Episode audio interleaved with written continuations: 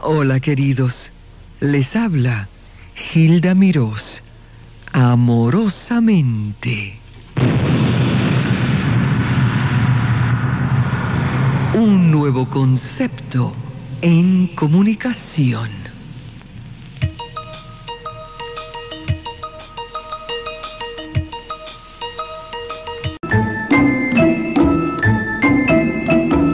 Todos conocen esta melodía, disfrútenla, la bella cubana.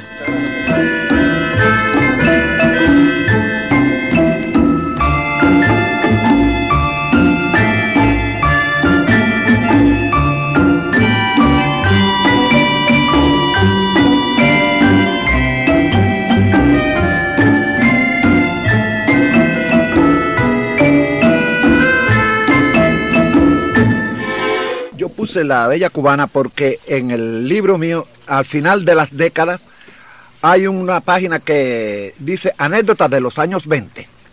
Y entonces ahí yo hago una anécdota, supongamos, de Elisa Altamirano, otra es anécdota de Moisés Simón, una anécdota eh, de Ernesto Lecuona y de varias, pero y, puse una del, de José White. José White Lafitte es el autor de La Bella Cubana, que era un negro cubano de Matanzas, que entonces se crió en Matanzas, pero como no podía estudiar y los negros no podían estudiar allí, se tuvo que ir a Francia por mediación de eh, Haití, que era en la época que Haití era esto un, un- un- símbolo bastante interesante de cultura y llegó a Francia. Entonces hay esta anécdota de él.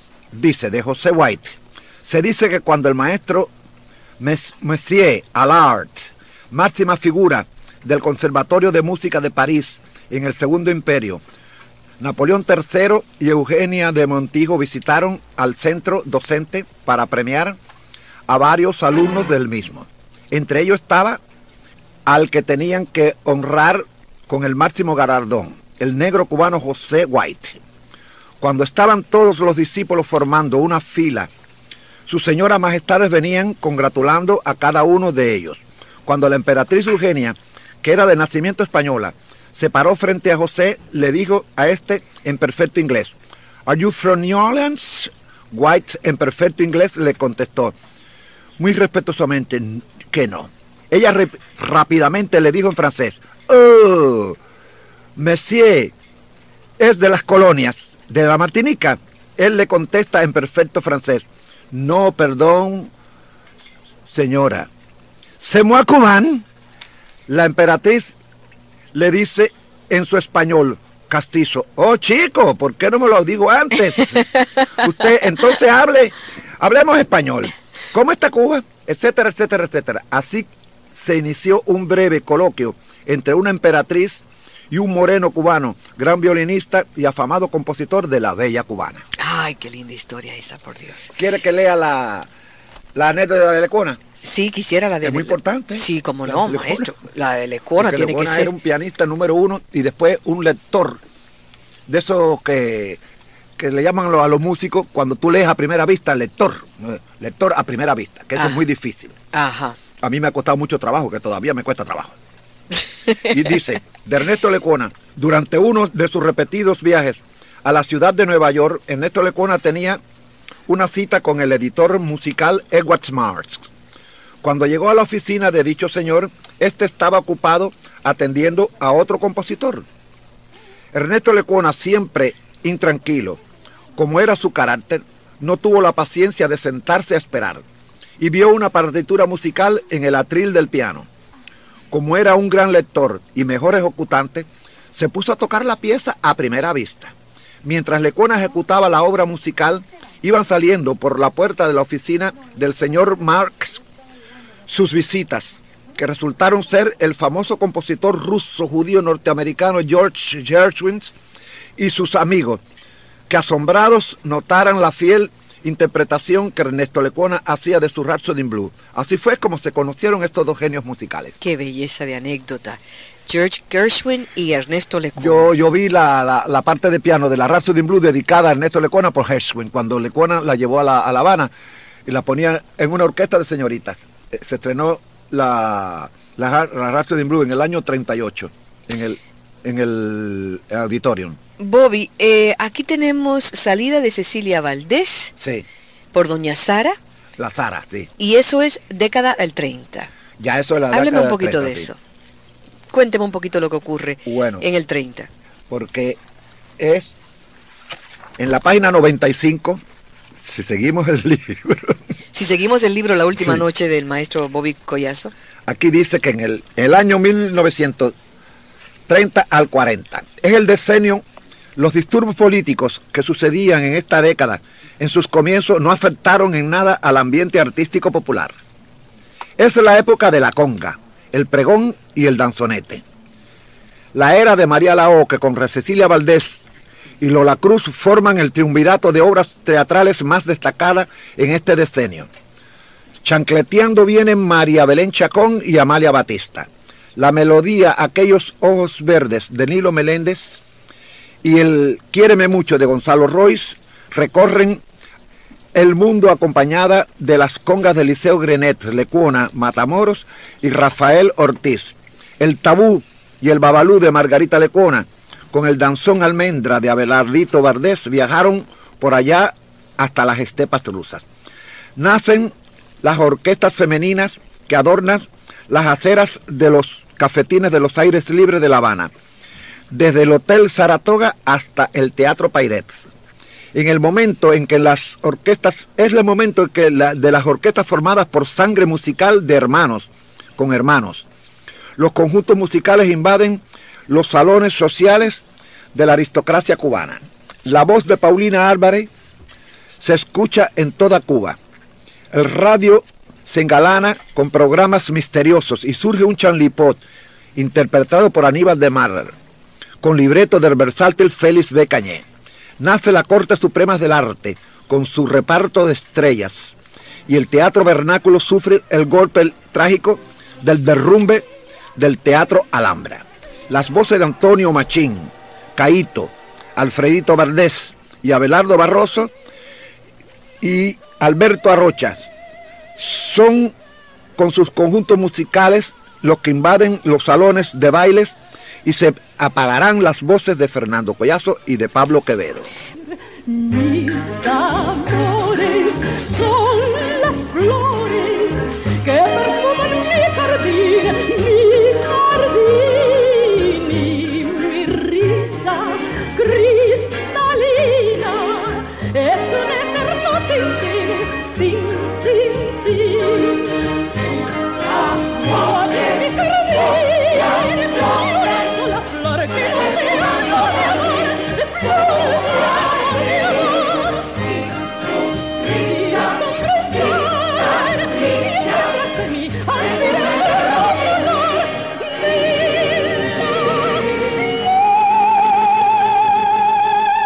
Doña Sara Escarpanter, Cecilia, la salida de Cecilia Valdés de una zarzuela que se conoce mundialmente. En un ratito el maestro Bobby Collazo va a hablar de- sobre la Cecilia Valdés. En la radio hispana en Nueva York no se conocía eso, no se permitía saca- sacar al aire o eh, pasar eh, géneros, ciertos géneros de música ok. que se supone que no son aceptables o populares o vendedores.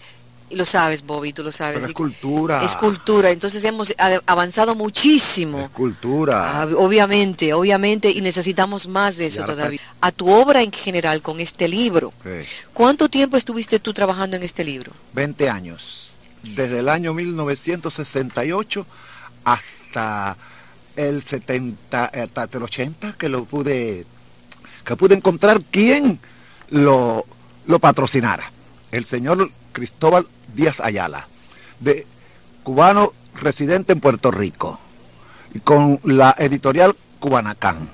Y la, el libro se llama La Última Noche. La última noche que pasé contigo, pero no es que pasé contigo, la última noche que pasé cuatro décadas de ambiente teatral cubano popular, porque yo no me metí en los líos de, de, la- de las grandes, por eso hablo muy poco de la misma mm, eh, zarzuela. Yo me dediqué a lo popular, al Garrido y a Piñera, a los teatros de, a- a- a- no, no, me, no me ocupé mucho del ballet ni de la radio. Comprendo, comprendo, pero está tan documentado esto que cuando se lee el libro parece que estás viendo todo el ambiente en Bueno, La yo me documenté mucho porque- eso. tenía muchas fotografías, después pedí detalles a Cuba, después aquí en la biblioteca de aquí de Nueva York, que por eso es Nueva York el mejor país del mundo. Mejor ciudad, la más grande, la más fuerte. Es- no, es ahí, aquí se encuentra una momia, se encuentra una piraña y se encuentra una biblioteca donde te dice quién fue Martí y quién fue Bobby Collazo. Bobby Collazo, sus anécdotas del libro. Eh, vamos con la orquesta Anacaona, pero antes tú quieres hacer unos comentarios sobre Cecilia Valdés. Adelante. Bueno, no, porque tú estás viendo aquí la orquesta Anacaona que está retratada la orquesta, que es en la página 108, donde está Graciela jovencita. Pero no, yo quisiera nada más decir de Cecilia Valdés, que estábamos hablando, que cuando se estrenó la Cecilia Valdés, yo tenía 15 años, era en el año 1930. Vamos a calcular enseguida. ¿Eh? Adelante. Del año 1930. yo tenía 15 años. Entonces, el señor que hizo la Cecilia Valdés, que es el maestro uh, Gonzalo Roy, no teníamos en ese momento en Cuba una tiple cubana. Rita estaba en, eh, en- en- en- en los Estados Unidos. Caridad Suárez estaba en México. La coalla no existía todavía, pero entonces había una mexicana que vino en el año 24 a un Bataclan cubano, mejor dicho, un Bataclan mexicano, que se llamaba Lupe Rivas Cacho. Y entonces en, en ese Bataclan venía una tiple que se llamaba, o se llamó Elisa Altamirano. Pero Elisa Altamirano se aplatanó tanto en Cuba que era muy linda y daba el tipo de la mulata cubana blanconaza que puede pasar por blanca, que no hay quien le diga que mulata, con su pelo ensortijado. Así que era el, el prototipo de la Cecilia Valdés. Y el maestro Roy dijo, tú misma, dice, yo no puedo llegar hasta ahí, tú misma, tú misma. Y cuando eso ella estaba enredada en amores con el señor Eliseo Grenet, y, y Eliseo la cuachó, le dijo, tú misma vas a ser la Cecilia Valdés. Entonces se estrena la Cecilia Valdés. Yo voy a dar ahora el, el reparto de la Cecilia Valdés. ¿El año? El año 1930. Yo vi eso. Eso no me recuerdo, fue en pleno verano, me recuerdo. En el Teatro Martí. Yo estaba abajo, yo fui abajo, a la butaca. El reparto decía así, Cecilia Valdés, Elisa Altamirano, Miguel de Grande hizo El Niño Leonardo, Consuelo Novoa hizo Dolores Santa Cruz, Juanita Sosaya hizo Isabel Lincheta, Arnaldo Sevilla hizo Don Cándido de, de Gamboa, Luz Gil, que era mexicana también, hizo la madre de Cecilia, María Pardo, española, hizo la madre de Leonardo, Julita Muñoz, española también, hizo Chepilla, abuela de Cecilia. Julita Muñoz era la señora de Miguel de Grandi. Julio Gallo hizo José Dolores Pimienta. Y Armando Zapata, el médico. Candita Quintana hizo Dolores. La Cecilia Valdés tenía que ser un éxito porque el libreto está tomado de la novela Cumbre de la literatura cubana, que se llama La Loma de Ángel, o Cecilia Valdés o La Loma del Ángel, que yo la tuve que estudiar cuando eh, tenía que estudiar esto, el bachillerato, todos los bachilleres. El señor que hizo, escribió ese libro, Cirilo Villaverde, en ese momento era maestro aquí en los Estados Unidos, en el, en el pueblo de donde están hoy los cubanos, que hay una tarja allí, de la Universidad de, de New Jersey. Era maestro de- de español en New Jersey. Continuamos amorosamente, no se vayan. Bobby Collazo recordando Cuba, década 20, 30, 40 hasta el 50. Hilda, amorosamente. A ver, hablemos un poquito de Anacaona. Por favor, eh, maestro Bobby Collazo. Bueno, de la orquesta Nacaona. sí, por bueno, favor. esa orquesta se funda en los años 30 justamente. Y se forma con un grupo de chinitas cubanas, las hermanas Castro. El padre ¿Chinitas, chinitas, de veras? chinitas cubanas, Ajá. hija de chinos cubanas, que los chinos en Cuba también fueron al, a, a- a matar españoles cuando la guerra. Mm. Hasta en Cuba hubo un, un presidente medio chinoide. Entonces, las hermanas Castro se llamaban. De Castro, fíjate, no tenía nada de chino. Pero resulta ser que eran ocho muchachas estudiadas en la academia. Todas sabían solfeo, teoría. Todas eran músicas. Debutan en los famosos aires libres del Prado, de La Habana. Mirando siempre hacia el Capitolio Nacional, esta orquesta con varias más, todas femeninas, amenizaban los, los paseos de los transeúntes nocturnos de La Habana. Había tres tarimas famosas, la del Hotel Pasaje, la del Dorado, la del Saratoga. Después nació la del Mississippi con una jaula de cristal y un piano vertical aporreado por Candito Ruiz. Su cantante de la Nacaona en esta época del debut era la pimentosa y no achinada llamada Graciela. ¿Y cómo Graciela se coló con las chinas? La chena, ah, porque Graciela era, cuando eso era una niña, tenía 15 o 16 años. Porque en esa época no había grabaciones. En esa época nadie Graciela, en grababa. esa época no había grabaciones. No, si No tenían había- que venir a los Estados Unidos a grabar. Exacto, eso dijo. Es- es- eso es una grabación de la orquesta Lecona Cubamoy grabada en los años 40. Y ese era el tema de Anacaona. El tema de Anacaona, porque el, te- el- el autor de Anacaona es Armando Refici. Ah, ya, ya comprendo. Bien, vamos a escuchar entonces. Anacaona, India infeliz.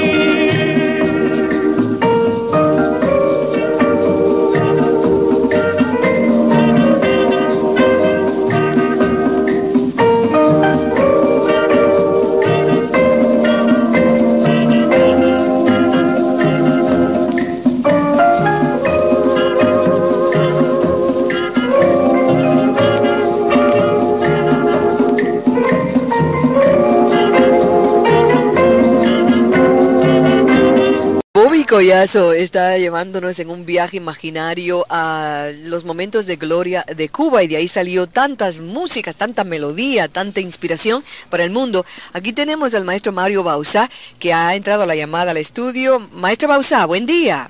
Buenos días, ¿Cómo está usted? felicidades, Gracias, maestro. que Dios le dé muchos días felices. Ay, que así La sea. necesitamos. Pero en unión de Es un ustedes. momento que aquí está Graciela también. Graciela está por ahí. Happy birthday to you, happy birthday to you, happy birthday dear Gilda, happy birthday to you. Para que se lo merece todo y que Dios te cuide para que pueda estar siempre junta con nosotros. Gracias, Graciela. Linda, Bobby, linda. Bobby te va a hablar un poquito. ¿Hoy está ahí? Sí. Vamos, yo estoy aquí. Oh, saqué Es lo que yo tuyo, estaba en la calle y no tenía puesto el programa y llegué ahora y dije a felicitar. Ah, bueno, di tú que yo lo tengo grabado para que oiga todo lo mal que hablé de ti antes. ¡Ay, qué Porque te, des- bueno! te descubrí la edad. ¡Sí! Sí. ¿Cuánto es? Sí. Nada. Y ahora va- vas a oírte cantar Estoy a mil. ¡Ay, qué bueno! Que lo vamos a poner ahora. ¿Lo tenemos? Sí, lo tenemos ahí. sí. Vamos a escuchar a Graciela. Año, año, yo quiero el año. No, esto es de ahora. Esto es reciente, con la orquesta de Machito. Bueno, reciente de unos cuantos Sí, con la orquesta de Machito. Esto es ahora reciente. Bueno, sí yo lo puedo decir también para mí. Estoy a mil. Escucha. A mil voy, seguimos. Ay, ay. Ahí vamos, bye bye. ¿Pero qué fue lo que pasó, caballero? Óigame, maestro, ahora sí es verdad que esto se puso a cero.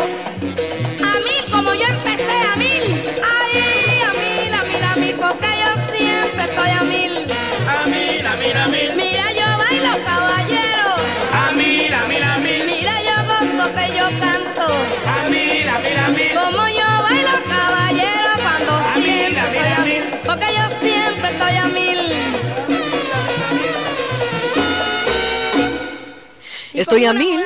Tú lo has dicho, Graciela. señores, Muchas gracias, Graciela. a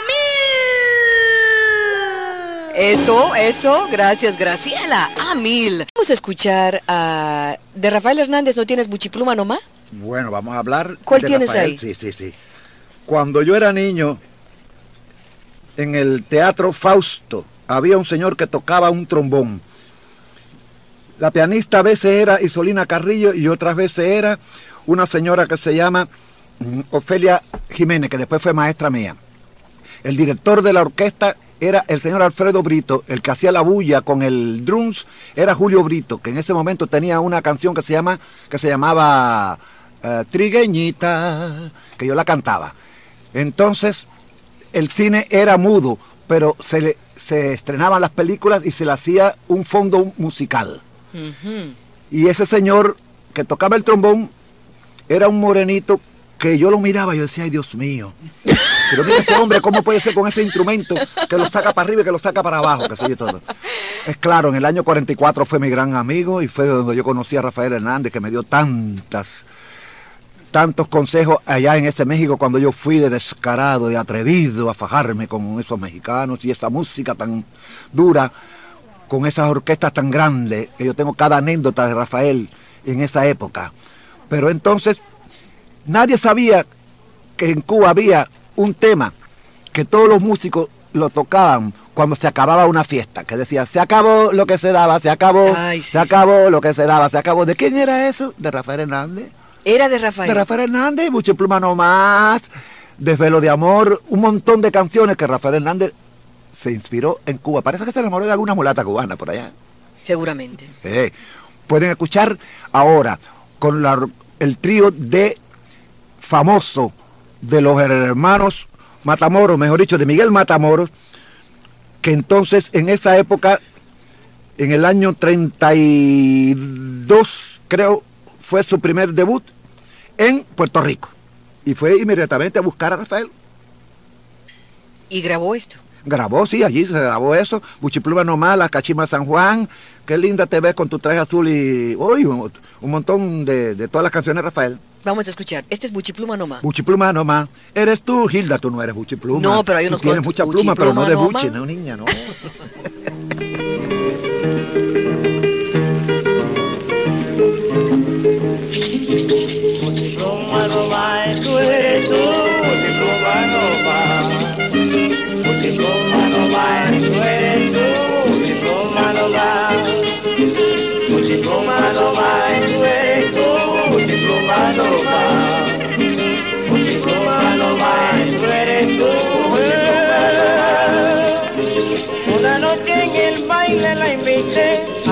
a bailar. Y después que bailamos resultó un diploma no va. Un diploma no tú, un diploma no va. Un diploma no va, eso eres tú, un diploma no va. Un diploma no eres tú, un diploma no va.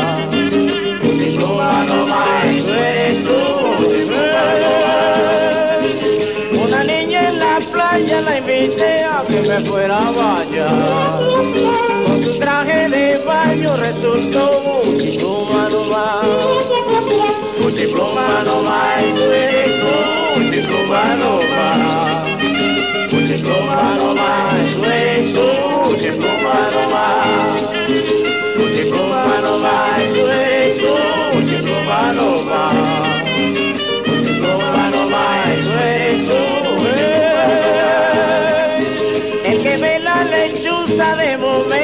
la quiere matar.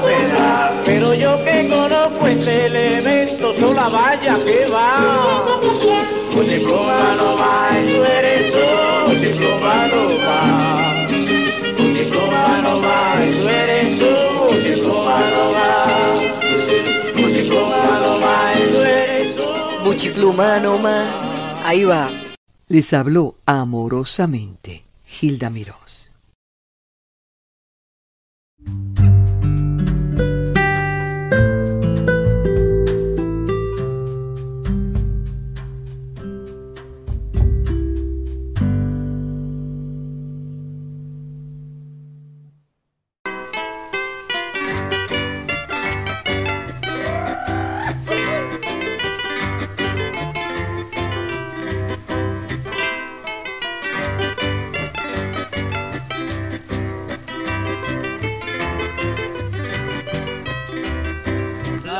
Es bella, viva la vida, amar es bello, viva el amor, con una alegre rama florida, la sombra espanto de mi dolor. Cantemos todos, viva la vida, cantemos siempre, viva el amor el canto Viva la vida, viva el amor, viva la vida,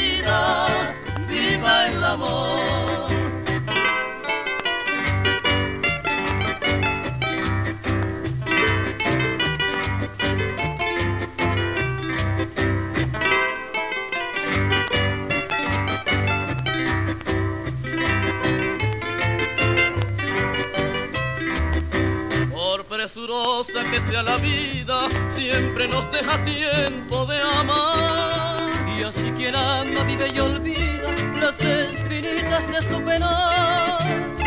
De nuestros labios brota la risa como la espuma de esta canción.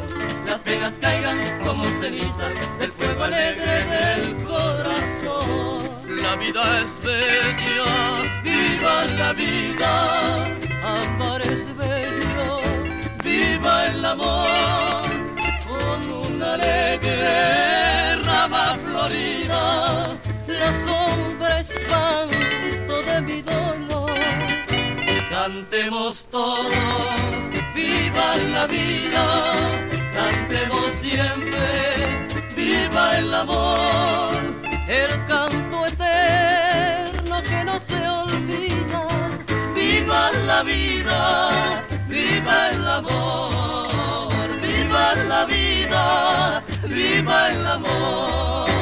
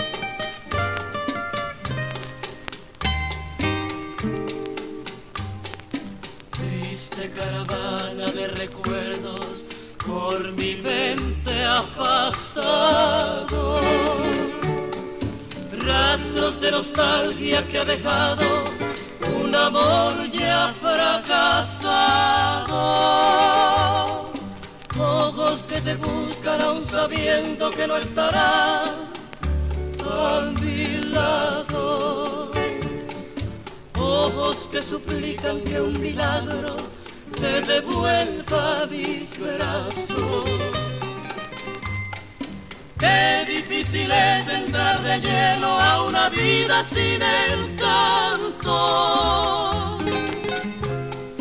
donde ni la pena puede ahogarse en la inmensidad de un llanto. Y de noche mi corazón despacio presentirá tu imagen perdida en el espacio. Y de noche mi corazón te nombra al presentir tu imagen vagando entre las sombras. Triste maldición.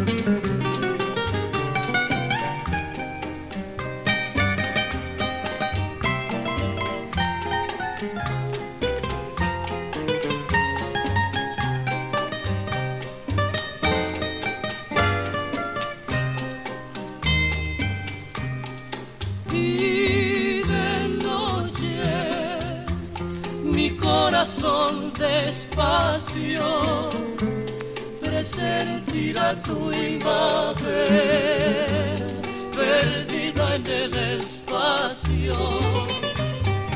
Y de noche mi corazón te nombra al presentir tu imagen vagando entre las sombras. Triste maldición.